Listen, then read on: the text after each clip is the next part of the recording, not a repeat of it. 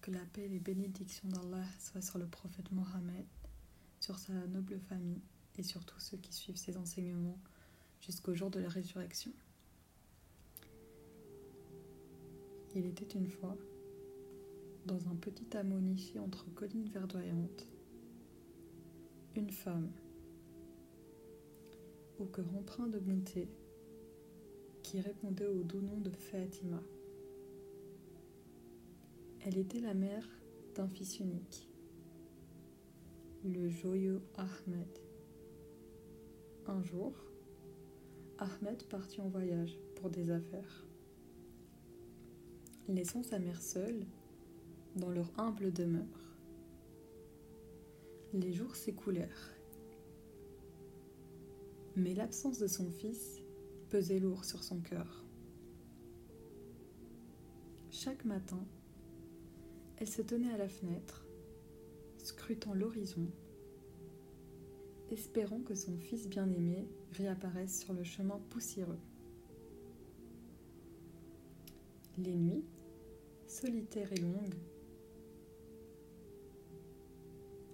la voyait s'agenouiller dans la prière, implorant Allah de les réunir à nouveau.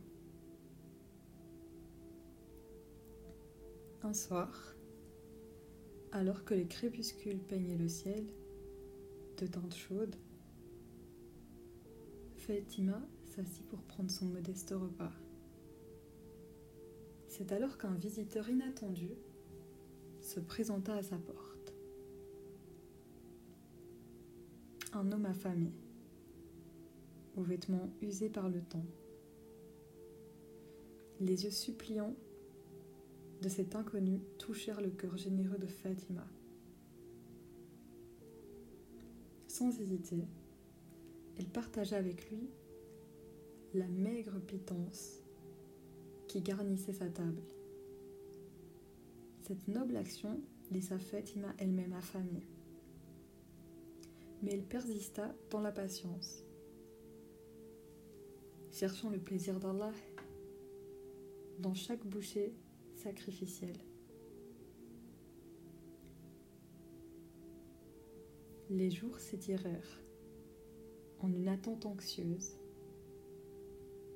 jusqu'à ce qu'enfin, quelques jours plus tard, le retour d'Ahmed apporte à Fatima la joie tant espérée. Cependant, le visage fatigué d'Ahmed trahissait les épreuves qu'il avait endurées.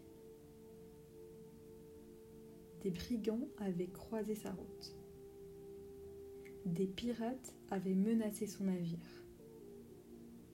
Et un lion féroce l'avait confronté dans une forêt dense. Assis autour d'un modeste feu, Ahmad partagea les détails captivants de son voyage, y compris l'événement le plus terrifiant. Un jour, alors qu'il montait son âne le long d'un sentier, près d'une forêt regorgeant de fauves, un lion colossal émergea des ombres et attaqua. Son âne trébucha, précipitant Ahmed au sol. Les vêtements épais d'Ahmed, une protection contre le froid, devinrent inopinément son bouclier contre les griffes du lion. Tandis que les lions l'entraînaient vers sa tanière, la terreur s'insinua dans le corps d'Ahmed. Au moment où le lion s'apprêtait à le dévorer, un homme mystérieux d'une stature impressionnante se manifesta. Vêtu de blanc et affichant un visage radieux, il immobilisa le lion sans la moindre arme. S'adressant au lion, il dit d'une voix douce mais ferme Lève-toi, lion. Une bouchée contre une bouchée. Sous l'emprise de ces mots énigmatiques, le lion s'enfuit en courant laissant Ahmed sain et sauf. Ahmed, plein de gratitude, chercha l'homme bienfaiteur. Mais celui-ci avait disparu dans le mystère des bois. Partageant son aventure avec une caravane, Ahmed réalisa le sens profond de la phrase intrigante. Sa mère, plongée dans ses souvenirs, se rappela du jour où elle avait offert sa seule bouchée de nourriture à un pauvre affamé. Les épreuves d'Ahmed étaient une réponse à cette générosité, une manifestation des bienfaits d'Allah. Ce récit nous enseigne des leçons inestimables. Il célèbre la confiance en Allah dans toutes les situations, la patience face à l'incertitude et la bienfaisance envers les autres.